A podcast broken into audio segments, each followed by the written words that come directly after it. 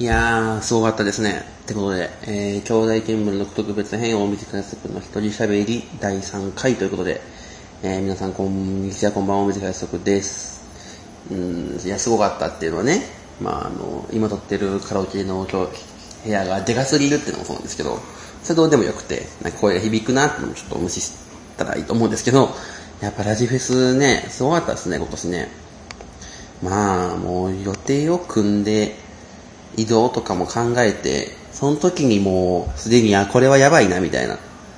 まず移動できるんか、みたいなとこもあったんですけど、移動できるとしてもなんか、すごいことになりそうだなって感じはしたんですけど、いやーでも予想以上になんか、良かったなというか、幸せやったなっていう感じがしました。ねえ。ってことでちょっとメールも来てるんで読みますね。えっ、ー、と、ラジオネームスリーさんから、TBS ラジオラジフェス2018行ってきました。TBS 社屋の工事中ということもあったのか、会場が狭く感じた今年のラジフェスでした。24時で3兄弟のステージと、ジャンクの木曜金曜ステージは人だかりがすごくて、会場をぐるぐる回りながら見ていました。えー、アルピーの平子さんの愛車アウディが登場した時は、マジかと言ってしまいました。ということでね。いや、まあ確かにすごかったですね、あれね。人がまずまあ多いというかね、なんかもう、人だらけみたいな状態で、あの、観覧の場所とかもね、後でちょっと喋りますけど、あの、本当になんか、抽選エリアで当たってなかった人でもなんかパンパンというか、どうやって見ようかみたいな感じで、ステージが見れる場所に行くのか、モニターが見れる場所に行くのかみたいなね。で、また誘導も無料のイベントやからなんかこう、ちゃんと行き届けないというか、ところ、まあ、なんかね、いろいろあると思うんですけど、人が多すぎたとかもあると思うんですけど、それもなんかこうパンパンでみたいな感じで、ほんとなんか、あでもこんな聞いてる人いるんやみたいな思いましたけどね。DCC とかウセロシティとかなら、まあ、自分のメールとかで読まれたりするじゃないですか。でもなんかメールを送ってる時って、そのリスナーさんじゃなくて、パーソナリティと作家みたいな、その番組に送ってるイメージで、そのそれを聞いてる人がこんなにいるんやみたいな。ライフとか聞いて笑ってる人こんなにいるんやっていうのがね、なんかこう、感慨深かったりもしますよね。アンチ人がいるとね。っ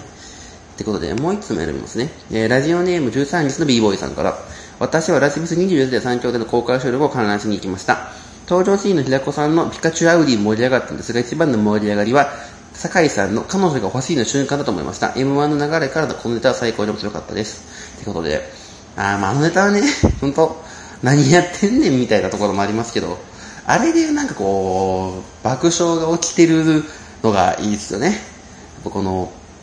多分あれをテレビでやるとかしても、全日伝わらないじゃないですか。普通は。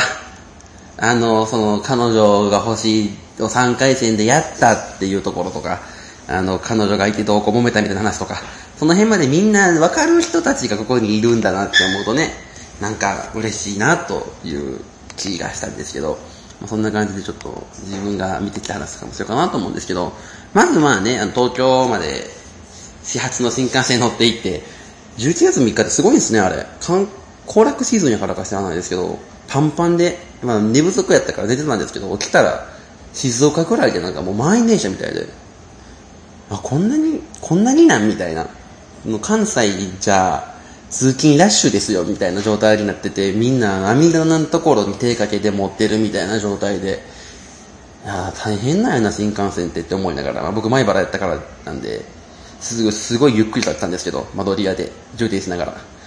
まあね。あ、でもあれなら指定席取る価値あるよなと思いましたねけどね。500円なら、僕自由席とかやってるんですけど、静岡とかの人なら指定席取る価値ありますよね、あれならね。500円払って、立ち一歩から座れるなら、いいやん、みたいなところは思いましたけど、その話どうでもいいんですけど、それでまあ東京行って、リスナーさんとなんか、喋あ、お会いして喋ったとかもするんですけど、三兄弟ステージ、まあ見に行きましょうって感じになってて、三兄弟のステージって、赤坂サカスのショーあの、ステージでやってるじゃないですか。で、僕今回抽選エリア三兄弟外れてたんで、あの、はじめはね、そのステージの右側のところの、えっ、ー、と、窓なりとかやったんですよ、ステージの。そこで、ねあの、本当ま、隣、真横ぐらいで、うん、スタッフさんが溜まる場所みたいなところが丸見えで、で、目の前に石井さん通って、本当になんかもう10センチぐらいの石井さんいて、わ、石井さんや、みたいな。あの写真で見てる人やとか思いながら、それで、あの、台本が置いてあったんですよ。進行台本みたいな。で、ちょっと早めに行ったんで、まだ初めはあの、ゲームの番組、えー、アフターシックスジャンクションの番組台本が置いてあって、小沢さんとか置いてあって、ああ、こんなん置いてあるんやって思って。ってことは、この後三兄弟のやつここに置くんかなと思って、見てたら三兄弟に変わって、平子アウディで登場、え、アウディでみたいな。どうやって来るんやろう？ってドキドキしながら、実はそこで僕アウディのネタバレは食らってたんですけど、アウディ、アウディで出てくんのか？しかもなんか、全員分そこに登場みたいな。え、乗っちゃうの？酒井ちゃん？みたいな。って思いながら、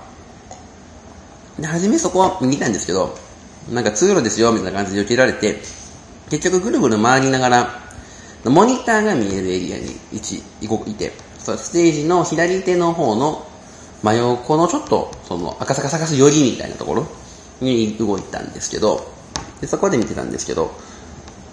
あの、すごかったですね、本当に。人、込みというか、改めて、あ、こんだけ聞いてるんかっていう、思うとね、なんか、まあ、たただとはいえ、わざわざ来る人がこんなにいるんやっていうのはね、その日、缶バッジもすぐ買えなくなってましたしね、と、すごいなって思いつつ、それで、岩井さんのぶち上げ MC が聞けて、わあ、これか、とか、で、その、演者の人は見えないんですけど、僕別のとこからは、その、岩井さんがね、台本だけ見えて、ああ、台本だとか思ったりとか、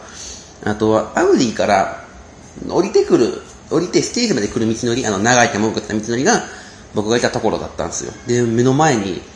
後ろさんとか、原市澤部さんとか来て、まあ、RP さんはね、あの、さん、えっ、ー、と、チンキンの出待ちで一回見たんで、ああ、やっぱ平子さん大きいなとか、なんとなく分かってたんですけど、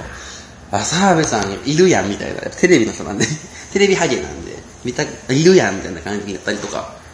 後ろ、なんかこう、現実に見るとまた違うじゃないですか、テレビと。本当に実在してるというか、なんかこう、なんか生身の人間感みたいなのがあって、あいいる、すごいみたいなのを見てて、で、またいつも通りネタやって、っていう、大食いやってっていうステージだったんですけど、またね、後ろスキーの美容室がね、いや、また安牌の持ってきてるやんって思いながら、まあ面白いんですけど、あの、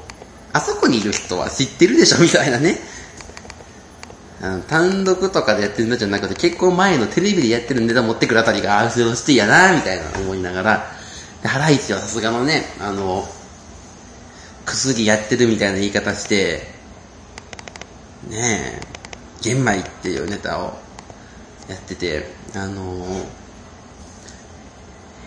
サムギョプサルの下り？サムギョプサルやったっけ？なんか忘れましたけど。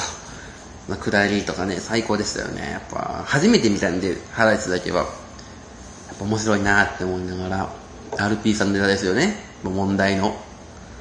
いや、もう、M1 の M は、マジの M とか言うてる場合じゃない。それ前回のね、3回戦だったんですけど、もう圧巻でしたよね。配信されるかどうかわからないです、ネタは。びっくりしましたもんね。彼女の、の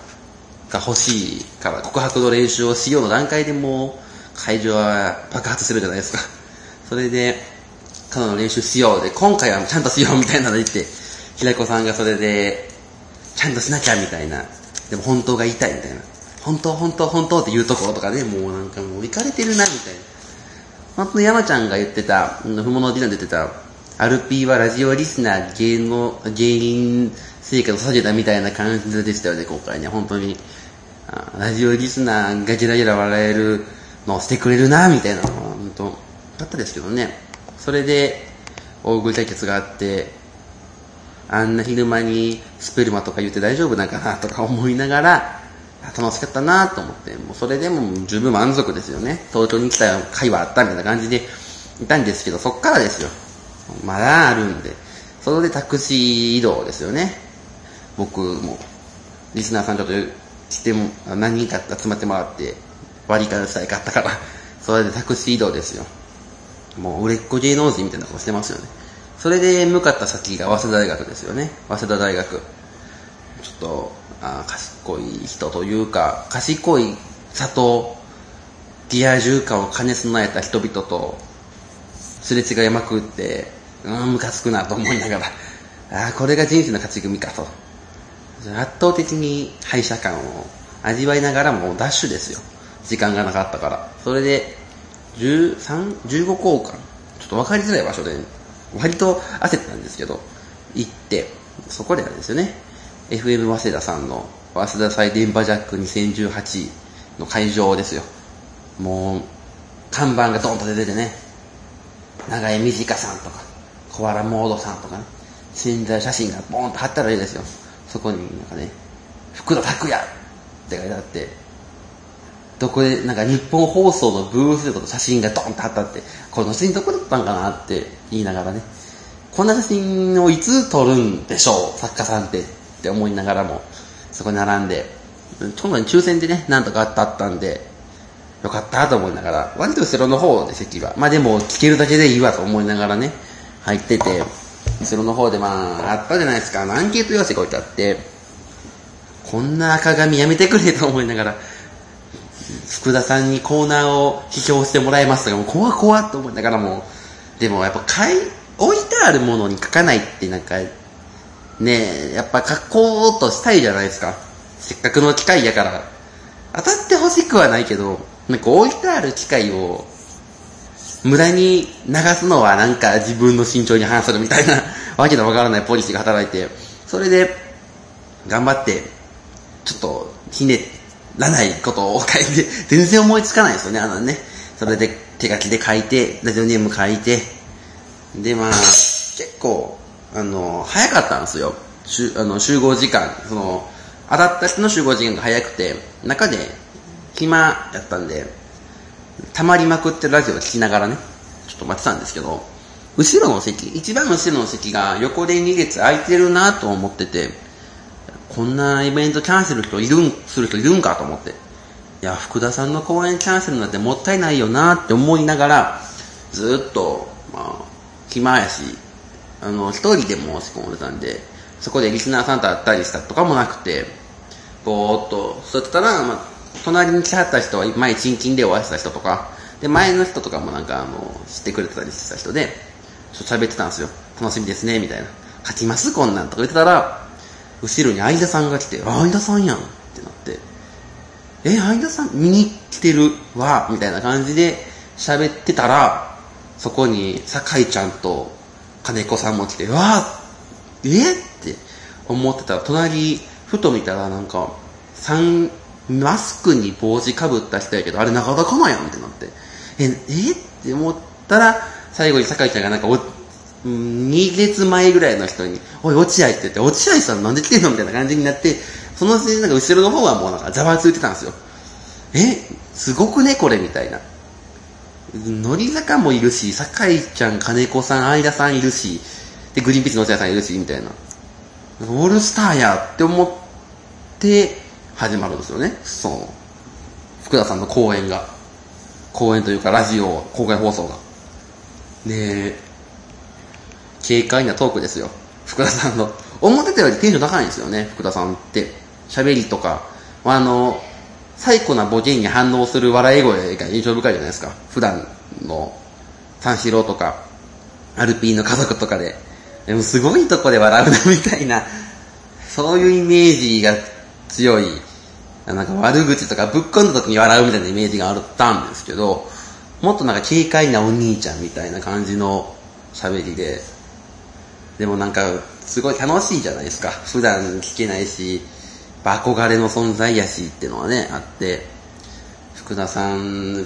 一応ね、滋賀県出身なんで同郷ってのもあって、いややっぱすごいなって思いながらね、その随所に挟み込んでくるんですよね。ラジオ作家としてのなんか、これで飯食ってる年間というか、あの、後ろシティの細野リガーボディでまだあれだった、この BG ジャジーじゃねみたいなやつとか、あの、福田さんが好きな人ってその相方の、ああの、サアシスタントの人がいた時に、二人しかいないところをずっといじってたりとか、その、ちょっとね、あの、さ、アシスタントの人は、福田さんが好きな人じゃなくて、その、ラジオ局の、その、サークルの一回生みたいな人がやってて、だからその人が軽くずっといじってるっていう立場に立ってみたりとか、あと、初めのコーナーがあの、福田さんの私生活を聞きましょうみたいなコーナーで、そこでのメールの並びへ、あの、文句を言ったりとかね、普通と確変が起こってるからそれを止めたらあかんみたいな、あ、やっぱそういうのあるんやってね、思ったりとかしましてて。で、あと佐久間さんから福田さんはラジオって言われてる話とかね。いやまあラジオですよね。でもね、もうね、ジーニアス福田って宮さんも言ってましたけど、あれはもう才能ですよね。って言ってたら、福田さんが、酒井ちゃんたちも来てるからねって言って、もう出ていかはったわけですよ。4人のスターたちが。もう、ラジオリスナーからしたらすごい並びですよね。福田さん、酒井ちゃん、金子さん、相田さん、落合さんっていう、豪華すぎる並びが喋ってる。で、そこであの、二つ目のコーナーがあって、それはあの番組の裏話を聞こうみたいなやつで、アルピーとか、あの、後ろさんとか、三四郎さんとか、あとは生き物係の話も出てて、まずアルピーさんは受け身が上手だから、どんなメールでも出せますみたいな話とか、それに比べて三四郎は不安だよみたいなね。あの、元冬木の鳥の話を差し込むときに二人とも分かってなかったみたいな話とか。本当ね、すごかったですよ。生き物狩りの、えー、っと、吉岡清さんの俺の日本の時に、あの、えー、っと、山下さんと仲良くなって家で飲んだりって話とかもあって、すごい、いやー貴重な話を聞けてるとかね。あと、RP、あの、ラジオを動画で流すのどうですかという話になって、その時に、まあ、あの、あんまり、その声で聞いて面白い状態にしてるから、あんまり良くはないけど、特に RPA だったみたいな話が聞けて、RP オールナイトの時は、やっぱり、あの、見えてると、あれやから、みたいな話が聞けて、ああ、オールナイトの話も聞けたと思ってね、よかったな、とか、あってね、本当夢のような時間と、ざっくり言っ言ってしまえばあれですけど、と楽しかったっすね、やっぱ。普段聞いてるラジオばっかりなんで、僕は。サンドリとか、後ろシティ、アルピー、三四郎、チンキンでしょ。もう、すごかったっすよ。それで、あの、夜行中、ラブレターズの夜行中の時も、あの、ずっとあの、フリートーク、どっちか嘘ってのがしたかったみたいな話が聞けて、どっちかフリートークで嘘の話、全部嘘の話がしたかったっていう企画ずっとしたくて、でもそれって、レギュラーの番組 RP とかでやると、こその後に影響が及ぶからやれなくて、今回単発で初めてできたって話も聞けて、最近もあの夜行中のあれと、さすらラビーの演ゼロでも感動してたから、あ、それずっと温めたんや、みたいなのを聞けて感動したりとか、あとあのコーナーのコーナーですよね。その3つ目のコーナーで、コーナー起用するときに、コーナーは何でもできるけど、今やる理由が欲しいっていうのと、今、ドラゴンボールとかいじるのダサいよねとか、今、ポイズンがダサいとかね、そういう話が来て、やっぱそういう視点で見てるんやな、みたいな。自分たちはやっぱ、送る側としては書きやすい、書きにくいとかあるじゃないですか。メール送るときって、このコーナー、まあ僕、この兄弟ゲームとかでコーナー作るときとかも、メール来そうやなとかで判断してますけど、そうじゃなくて、このやっぱり、何度でもなるけど、自由とか高いコーナーが好きとか見てましたけど、そこじゃなくて、僕今やる理由が欲しいみたいなところとか、そういうところなんやなって思いましたね。興味深いし、話も面白いし、ね、あのー、ただで見れるなんて、ほんと1万円でも払うわみたいな感じでしたよね。あれ、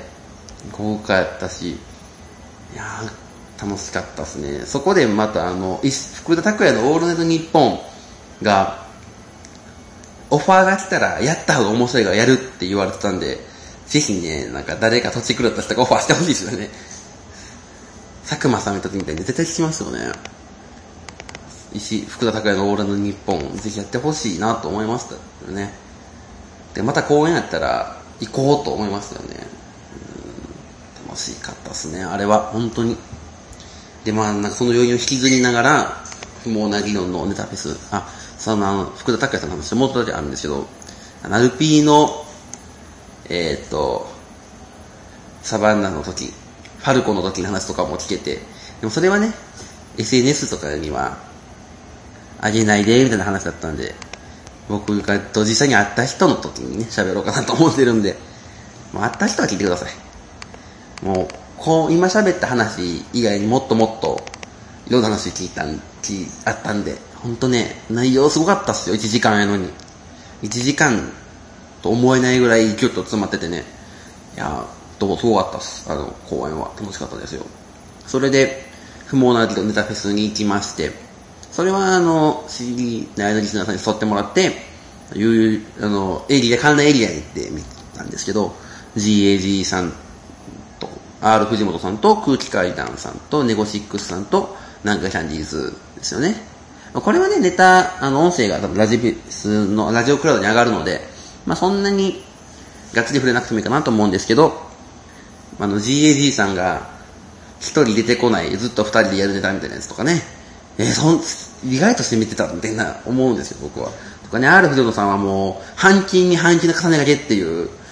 絶対無理や、みたいな。ドラゴンボールにクレヨンしんちゃん重ねがけですからね。すごかったなとか。あの、空気階段も爆笑ですよね。もう、ネタのクオリティが半端なかったからっていうのと、あと、ネゴシックスさんのね、あの失笑で笑いを取る感じ。普通じゃなかったじゃないですか、あれ。みんななんかの失敗笑いみたいな。で、それで爆笑になってるみたいな感じがね、よかったですよね。中谷さんもね、あの、18分オーバーしてたという、若林さんの、あれで、山里さんがすごい調子良かったっていう話ですよね。まあ、たとえツッコミすごかったっすもん、あの日。初めから。MC の時から。もう脇道にそれまくってたから。まあね、ネタ配信聞いてみてください、中谷さん。漫才はね、まあもう、音声で聞いたら大体わかるところが大きいと思うので、まあね、う、うなんちゃらなっての悪口とかね、いろいろ言ってはったんでね、もう楽しそうでしたね。たとえツッコミ、すごかったっすもん、なんか。もたれましたもんね、後半。漫才の最後の方とかも、胃もたれがしてる。っていうね、やって、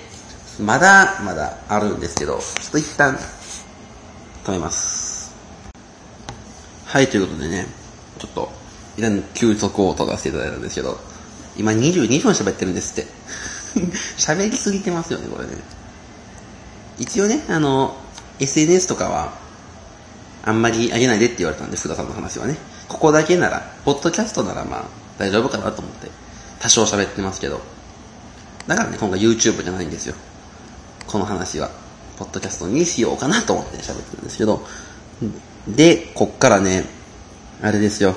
笑い金魚ちゃんの公開収録に行ったんですよ。ちょっと遅れたんですけどね。あの、モナリノン行って、全力ダッシュですよね。もう、赤坂から霞ヶ関まで行って、霞ヶ関の駅から全力ダッシュですよ。経済産業省の前をダーって走って。で、なんとかね、6時50分ぐらいかな。半に終わったんで、不毛な理論が。20分弱ぐらいで頑張っていって、でね、あの、会場もすごかったですよね、ほんと。あの、YouTube のネットラジオで、あんだけ人が集まってて、っていうのが、ちょっと自分がやってる分ね、うっすらとした悔しさと憧れといろんな感情がありますよね、あれを見てると。で、まあ、途中から入ったんで、またその、音源の話とかもね、上がると思うので、YouTube に。その話はまた聞いてもらったらなと思うんですけど、あの本因面の方々が、あみんなあの番組を好きだからというか、一応ね、お金を払って見に来てるじゃないですか。あれって一応1000円すごい安いですけど、お金を払って、そのネットラジオを聞いてるっていう、言ってしまえば、普通、世間一般と違うというか、ニッチなところで繋がってる人だからこそのなんかこう、安心できるというか、うーん、なんかこう、信頼して笑ってるみたいなところが良かったですよね。なんかあそこにいる人たちは仲間なんだなという感じがしましたよね。本当あの、缶バッジとかステッカーとかも置いてあって、よかったですよね、本当に。またあの番組はその、すごい愛を持った人が多いじゃないですか。それで、あの、えー、チェックのワンピースさん？チェックなんてなっちゃうわ。赤色のワンピースさんか。まあ、中村さんですよね。なんか、すごい目で質問してたりとか、あの、全員分の名言を持ってきてる方が2人もいらっしゃったとか、その、ああ、すごいなと。単純にこんだけ動かせるんやなっていう。で、まあ、そんだけね、動かせるだけの内容だったじゃないですか。あの、多分本編に乗らないんだと思うんですけど、あの、最後の自己啓発セミナーと言われるあの、とこね、やっぱこう、普段言わないことをあんだけの前で言うっていうのはまた、すごい覚悟がいることだと思うし、って考えると、うん、これからもやっぱ応援したいくなると思いますよね。ああいうの聞かされると。公開録音と、またこの、距離が近い上に、その公開録音としてやっぱこう演者と見る側にちゃんとなってるっていうところがすごいなと思って。その、多分僕とかがやったら、普通になんかただオフ会で喋ってる感じをマイク立てましたみたいになると思うんですよ。じゃなくって、3人がいて、3人の喋りで、アンケイヨさんが来てる人に振る、それを返すみたいな。ちゃんとその、構成としてしっかりしてて、またメールとかもね、目の前でなんか読まれるんか読まれないんかみたいなドキドキ感とか、で、僕のところに来てもらって、もう全然うまく返せなくて、今まだ後悔してるんですけど、あ、でもそれやっぱ、あれなのかなと思って、メールが読めなかったから来てくれたんかなとか思って、あありがたいなって思ったりとか、でね、またあの、自分がの番組で渡したコーナーやってくださったりとかね、いいなぁと。あんな、ああなりたいなとか、オードリーのね、あの、オールナイトの時も思ったんですけど、なんか時もあんなことしてる大人になりたいなみたいな。またあれはまた規模感が違うは違うんですけど、ここのあの、100人ぐらいですか、が集まってる、集まれるような人になりたいなと思いましたよね。こう、あの3人の掛け合いはすごいですよね。そのテンポ感というか、うん、ものすごく速いなと、生で見て。ポンポンポンポン返す感じ。あれは真似できないなとも思ったんですけど、それで、金魚ちゃんの公開収録を見て、それで、オフ会があってね、僕もまあ、あの、幹事したんで、いろんな人とお会い、顔はまあ、多分、来てくださった人、みんなが来てたと、見たかなと思うんですけど、いや、すごかったですよね。あの、50人ぐらいが、人、ラジオリスナーだけで50人が大きな宴会場に集まって、みんなで飲んでるっていう環境。で、また僕はその、名古屋で知り合った、名古屋とか大阪で知り合ったリスナーの知り合いの方、もともと顔見知りの方とか、沖縄来た時に、南国の夜で会った人とか、も来てたりとか。で、あとはあの、ラジオいつも聞いてる人、あの、和田一ちゃんの3人もちらっと顔出されたりしてたじゃないですか。その人たちだったりとか、あと、あのえっ、ー、と、サラマイクロフォンさんってあの、オインクオインクの作家の方とか、あ、来てはるって思って、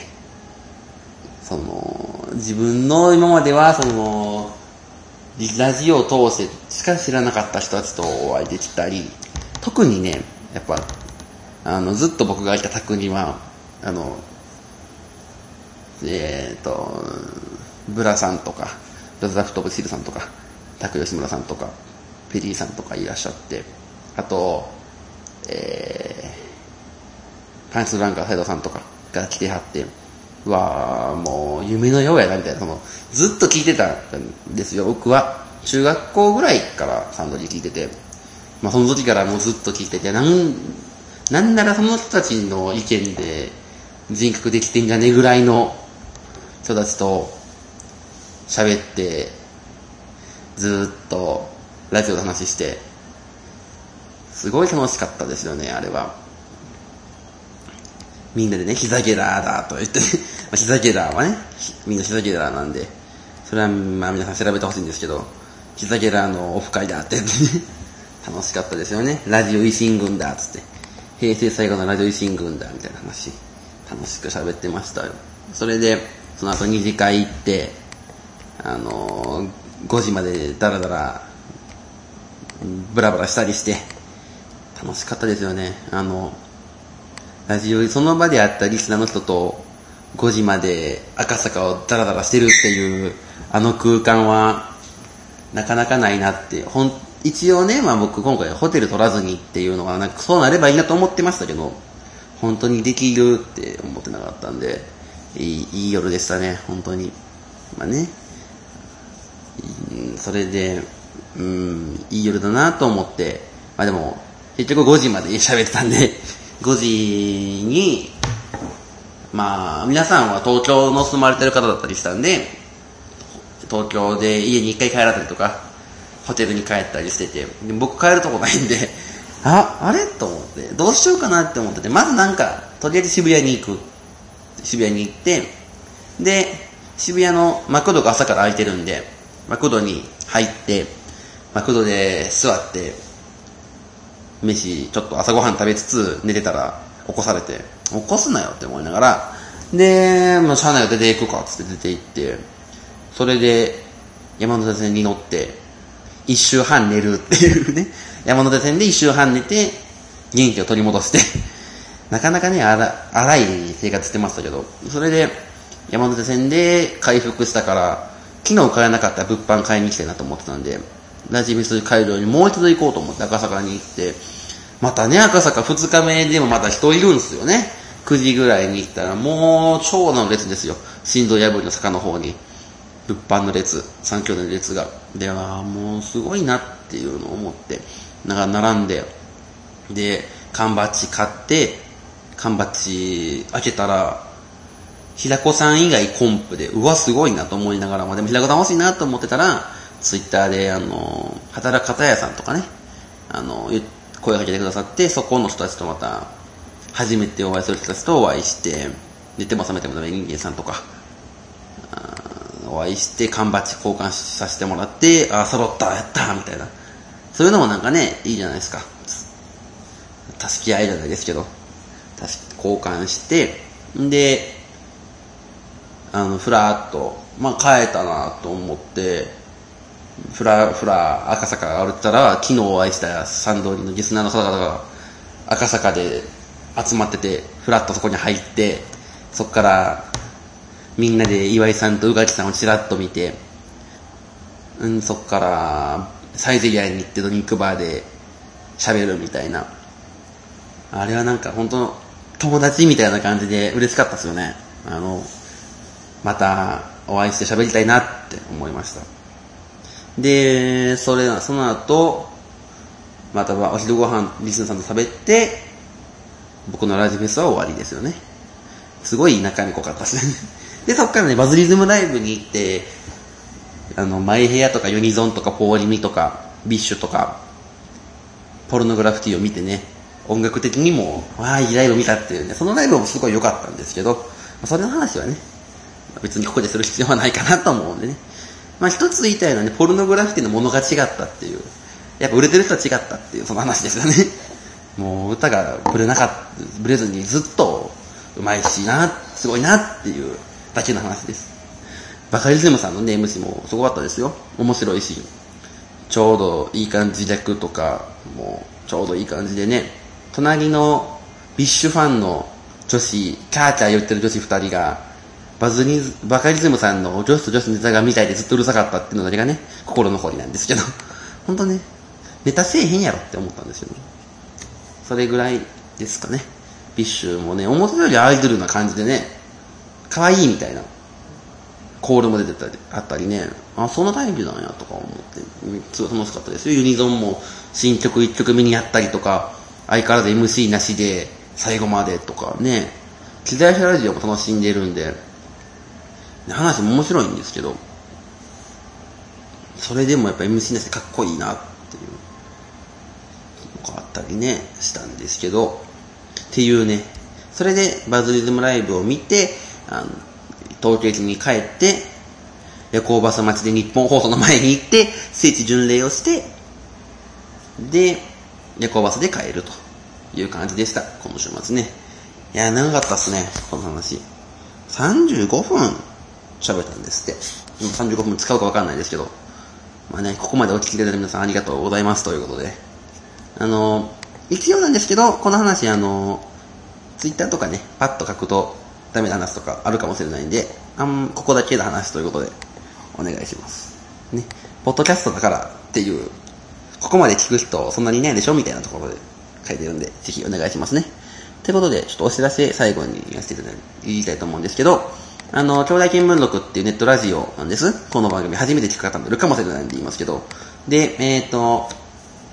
兄弟見聞録次回の収録がですね、11月の13日に決まってましてですね、11月の12日までにメールを送っていただけると嬉しいです。あのー、メールの詳しい話は、ブログ、この今多分、ポッドキャスト聞かれているページのところに告知とか書いてあるところがあるんで、そちらからぜひお願いします。また、あの、ゲストで出たりとか、話してみたいとかあれば、そんなんも気軽にお願いします。えー、っと、メールアドレスは radyokyoda.gmail.com ですので、ぜひお願いします。ってことかな？この弱小ネットラジオからの告知としては。メールもね、あの、気軽に送ってきてほしいです。あの、聞いた人全員送ってねぐらいの感じで送ってくれないと、ほんとメール少ないんで、この番組。お願いします。っていうことで、終わりにしますかね。本当、ここまで聞いてください。皆さんありがとうございました。お相手は、音字快速でした。また、ぜひ聞いてください。